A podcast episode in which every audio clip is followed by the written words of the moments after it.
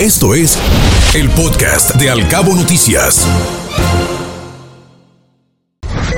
Locales. Baja California Sur en el quinto lugar a nivel nacional en captación de mano de obra.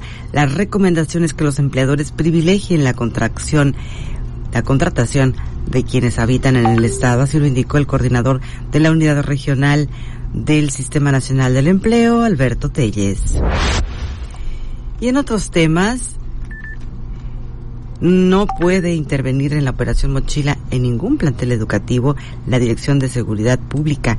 Así lo dijo el encargado de despacho del C2, Aaron Bautista. Está Europa en la mira del VIP Summit Los Cabos 2022. Dice el Fiturca, la máxima reunión de ventas del destino turístico recibirá a socios comerciales nuevos de todo el mundo. Así lo afirmó el director del Fideicomiso de Turismo, Rodrigo Esponda. Y cerca de 84 mil excursionistas arribarán en cruceros turísticos a Cabo San Lucas, dejarán una derrama de 8 millones de dólares. Sí, 84 mil turistas llegarán vía crucero. En octubre se espera el arribo de 42 navíos, así lo externó el gerente de operaciones de Fonatur en la Marina, Jorge Méndez.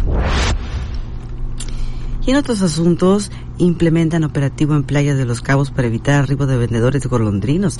Se tienen registradas a 967 personas que se dedican al comercio en las playas, así lo comentó el jefe de inspección fiscal, Samuel Cisneros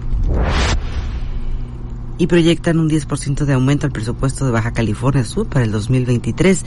La secretaria de Finanzas y Administración, Berta Montaño, afirmó que se priorizará el rubro de infraestructura social, deporte y cultura. Escuche Al Cabo Noticias de 7 a 9 de la mañana con la información más importante de los cabos, México y el mundo por Cabo Mil Radio 96.3. Siempre contigo.